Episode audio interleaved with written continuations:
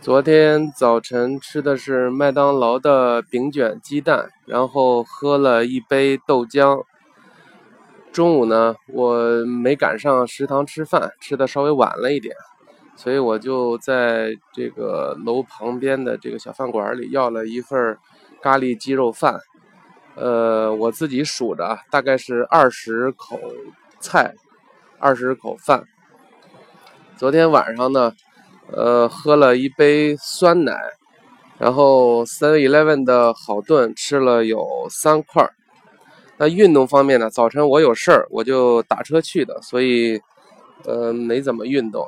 所以中午呢，我就走到游泳馆，然后游泳游了有十五分钟吧。呃，这走路呢大概是四公里。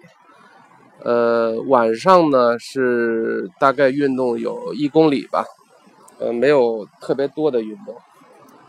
体重呢，昨天是呃一百七十六点八斤，体脂是百分之二十六点四。今天我还是想说一下基础代谢对于这个减肥的这个作用啊。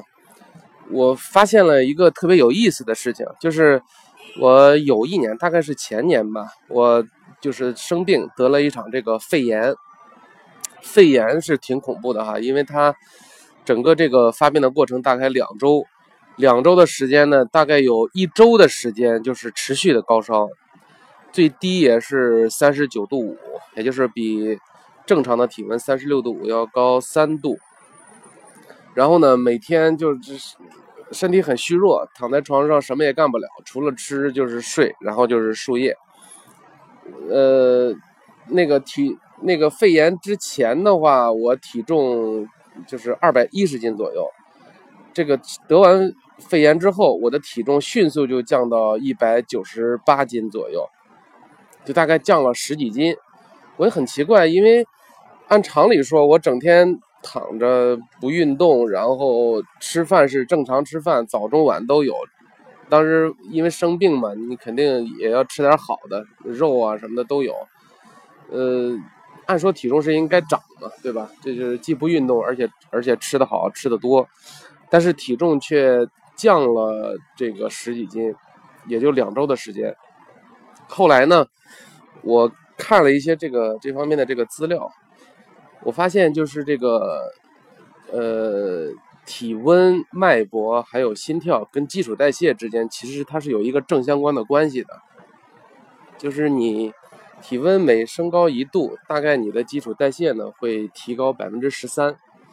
呃，你的这个脉搏每分钟会多十下，你的这个呼吸每分钟会多四次。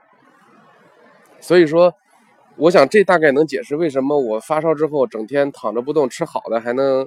体重还蹭蹭往下掉的原因，就是我体温比平时高了大概有三度。那其实我的基础代谢可能就是持续的维持非常高的一个这个这个这个水平。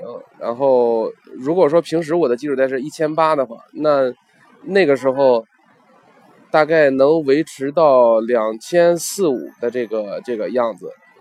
那。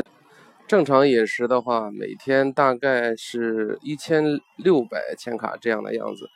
那也就是说，按这样的计算，我在发烧期间每天，呃，大概会纯消耗是将近一千千卡的这个热量。那从重量上来讲的话，三千到四千千卡的重量就是一公斤的这个脂肪。所以按照这个来推算的话，我发烧两周的时间，呃，体重减。减低这个十几斤应该也是很正常的，所以从这个例子后来我就认识到，呃，其实维持一个比较高的这个基础代谢，也就是让你每天都精力很旺盛的这个这么一个状态，保持这么一个状态，其实比你运动或者是节食要更重要，因为你即使不运动或者不节食，只要你的这个。基础代谢比较高，那么你时时刻刻都在消耗热量、燃烧脂肪，那这样的话，那岂不是事半功倍嘛？所以我这个减肥的这个主要的方法或者是手段，它的目标都是为了提高基础代谢，包括我做的这个呃七分钟的这个 HIT 运动，包括我呃按时吃晚饭，早中晚饭我都吃，包括我每天十点钟左右睡觉，我这个保证充足的睡眠，这其实都是为了让我的这个身体有一个比较高的这个基础代谢率，好吧，就这样。